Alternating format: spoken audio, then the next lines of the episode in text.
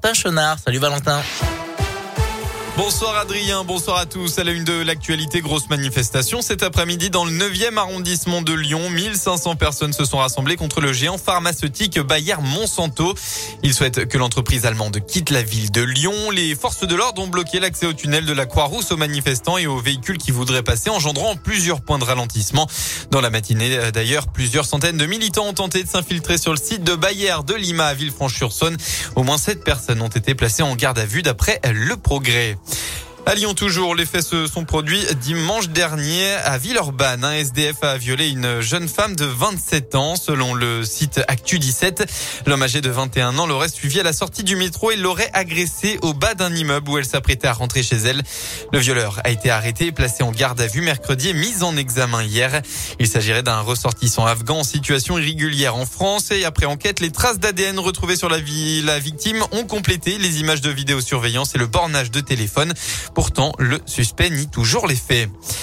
Nouveau sondage pour la présidentielle. Emmanuel Macron gagne 4 points en une semaine et passe la barre des 30% après le déclenchement de la guerre en Ukraine. Il arriverait en tête du premier tour devant Marine Le Pen, selon donc ce sondage publié aujourd'hui. Valérie Pécresse poursuit sa chute, 11,5%, passant derrière le candidat de gauche radical Jean-Luc Mélenchon à 12%. Jean-Luc Mélenchon qui tiendra demain un meeting pour la paix sur une esplanade de Lyon, renouant avec les grandes messes de plein air en 2017 pour espérer notamment dissiper les reproches qu'une partie de la gauche lui fait la guerre en Ukraine. Dans le reste de l'actualité d'ailleurs, les Ukrainiens ont reporté ce midi l'évacuation des civils du port stratégique de Mariupol, invoquant des violations du cessez-le-feu par les forces russes qui assiègent la ville et qui avancent ailleurs dans le pays avec toujours de féroces combats autour de la capitale Kiev. On passe au sport en tennis. L'Open 6e sens touche à sa fin. Demain, ce sera la finale.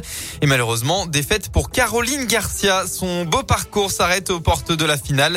La lyonnaise s'est inclinée en demi au Palais des Sports de Gerland contre la chinoise Zhang 6-2, 7-5.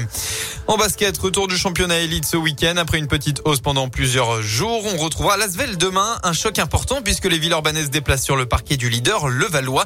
Les deux clubs sont à égalité. En rugby, enfin, pas de tournoi destination, mais une grosse journée du top 14 avec un derby de la région. L'ASM Clermont accueille sur sa pelouse le Loup. Coup d'envoi à 21h05. Les Lyonnais veulent s'accrocher au top 3.